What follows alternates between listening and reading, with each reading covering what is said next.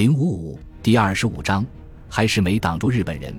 当然，我那少校没那么仁慈宽厚，他以日机不追击为例来证明日本人也像其他人一样想保命。尼米兹十分重视这一经验，他对金上将谈起同龄式机作战的情况时，赞扬了像 B 十七这样具有坚固防护的高速飞机的杰出作用。他极力主张立即给海军配备这种飞机。用以进行侦察、追踪以及轰炸。机动部队除遭到 B 十七的轰炸外，还面临另一威胁。七点十分，鹦鹉螺号潜艇发现方位三百三十七度的地平线上有轰炸及对空火力产生的烟雾。艇长小威廉·利布罗克曼海军少校认为有必要查明情况，于是就驶向作战地区。七点五十五分，一架敌机发现了他，并向他扫射。五分钟后，布罗克曼发现四艘编队航行的舰艇，其中一艘为战列舰或是重巡洋舰。他继续驶进。八点十分，离鹦鹉螺号一千至三千码处有十一颗深水炸弹爆炸，潜艇剧烈颠簸。布罗克曼改变航向，小心翼翼地升起潜望镜进行观察。机动部队的这一部分舰艇显然被他吓得不轻。因为他们像水春似的迅速东躲西闪，兜着圈子想远离潜艇的阵位。在他舰首左侧那艘战列舰上的右舷炮火一齐对他猛轰，他立即回敬了一枚鱼雷，但被战列舰避开了。一般来说，在战斗中敌潜艇的攻击都会引起舰队指挥官一定程度的注意，可是这次没有一艘舰艇把这一事件向赤城号做过报告。这简直令人难以置信。南云详细的作战记录甚至对此也只字未提。南云心事重重，没有注意鹦鹉螺号，这也情有可原。中途岛的陆基飞机偏偏选在这个时候再次进攻。亨德森的 SBD 起飞后不久，本杰明 ·W· 诺里斯的十二架 SB-2U 三辩护者也在 A 点汇合了。该点在距中途岛二十海里左右的九十度方位上。这批飞机在集结点上空盘旋时，乔治·伊科特拉斯少尉发现左侧有轰炸机群，他以为是 SBD，返航后才知道那是日轰炸机群。七点十分，凯姆斯电令洛里斯攻击敌航母，方位三百二十五度，距离一百八十海里，航向一百三十五度，航速二十五节。辩护者爬升到十三千英尺后，向目标飞去。辩护者的机组人员给他们的飞机取的混名叫振动器、风向器。只要听听这些雅号，它的性能也就可想而知了。这些又笨又慢的家伙，八点二十分才飞到机动部队的外围。这时，南云把所有战斗机都派上天了，包括被指定参加第二波攻击的飞机。所以，与斯维尼所遇到的情况相反，诺里斯遇上大批零式机。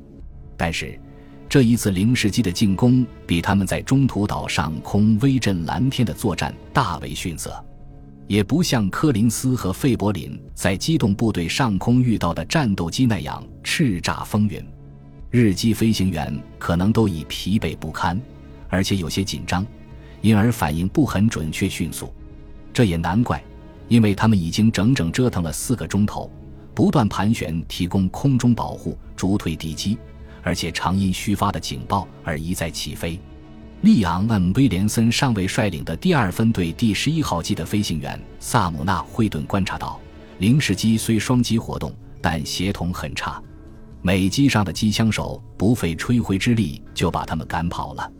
有两架战斗机攻击惠顿，一架机腹朝天掉了下去，所以惠顿认为这架敌机是他们击落的。这两架零式机不仅攻击了惠顿。还攻击了丹尼尔·奥卡明斯少尉。卡明斯驾驶的飞机是美机编队中最后一架，他的机枪手是个二等兵，被零式机打死了。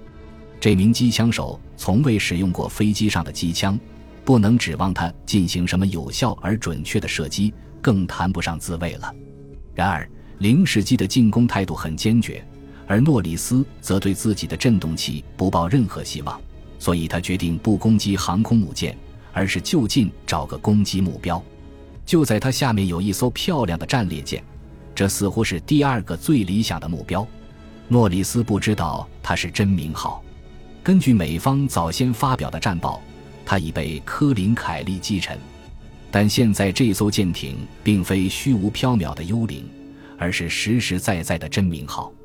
诺里斯电令本小组各机攻击下方目标，随即率领重机长距离高速下滑。辩护者一架接一架扑下来。这时舰上高炮齐鸣，火力极猛，令人讨厌，但命中率极差。威廉森投下第一颗五百磅重的炸弹，至于命中与否，他没有看清。科德拉斯以战列舰舰首为瞄准点，投弹后打了一个盘旋，看见敌舰四周落下了许多近距拖把炸弹，但舰首中了一弹。这句话前一半属实，后一半则不然。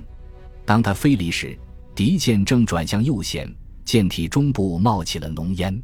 卡明斯没有投弹，他停止滑行并将飞机拉起，因为他知道自己俯冲没有到位，会白白浪费一颗炸弹。他环顾四周，寻找次要攻击目标。他发现地平线上有各类军舰十艘，一个战斗机中队从大约十海里处的一艘航母上飞来。他选择了一艘驱逐舰，向他投下炸弹，但没来得及观察弹着情况。在此后的十五分钟时间里，他拼命想摆脱五架零式机。他说：“我首次参加空战就碰上打了就跑、空中混战的场面。”我那架早该淘汰的 SB2U 三几乎给打烂了，他终于脱身钻进云层，在距中途岛五海里处，他油料耗尽，只好迫降。就在他弄清机枪手却已死亡的极短时间里，他那损伤严重的飞机也沉没了。第二十号鱼雷艇在救起莫里和施伦德林后，又把他救了起来。第二十六号鱼雷艇救起了阿伦·里什林布劳姆少尉。他在离沙岛约一点五海里处，燃料也用完了。SB2U 三已是陈旧的老爷车，在作战中能有如此表现，实在是不错了。被敌人击落的只有两架，还有两架因油料耗尽而报销。生还的美机人员确信，他们看见两颗命中，三颗近距拖把。战列舰上浓烟滚滚，舰体发生严重倾斜。虽然他们说的如此。但真名号却安然无恙。如果在小巧玲珑的鱼雷艇救起卡明斯和林布劳姆之后，中途岛之战就告结束，那日本人就大获全胜了。凯姆斯和他的参谋们料定日本人还会再来。凯姆斯说：“根据敌人发动攻击的时间以及已查明的敌航母阵位，我们估计他们过三四个小时还会来袭。如果敌机再来，我们几乎没有战斗机来对付他们了。”因此，我们忧心忡忡，生怕日本人再度来进攻。那些轰炸机艰难地返回地面，模样十分狼狈，看来都伤得不轻。岛上的紧张气氛急速上升，几乎到了极点。凯姆斯说：“当然，我们还有守备营的高炮，还有自己的小型防空武器。如果敌机真的再来，我们将给他以最大程度的打击。”这时，岛上和第十六。十七特混舰队都没有联系，不论凯姆斯在当时情况下表现如何英勇，岛上已没有力量来对付第二次空袭，或对付日舰的炮击，或阻挡田中部队那种规模的登陆，最多只能干扰一下而已。对此，尼米兹比谁都清楚。虽然他当时相信各类创敌报告，但这些报告经过情报甄别，仍然乐观的近乎荒唐。他面前摆着的战绩报告是飞行员们深信不疑的，他没有理由不信。但是，在给金海军上将的作战报告中，尼米兹使用了他自己独特明晰的语言：中途岛部队的攻击已竭尽全力，但还是没挡住日本人。约有十艘敌舰被击伤，其中幺二艘运输舰或货船被击沉。对于集中向中途岛逼近、拥有约八十艘舰艇的舰队。这点点损失实在不足挂齿。中途岛上的战斗机、鱼雷机和俯冲轰炸机，只有这些型号的飞机有较大可能击中敌舰，全都完了。本集播放完毕，感谢您的收听，喜欢请订阅加关注，主页有更多精彩内容。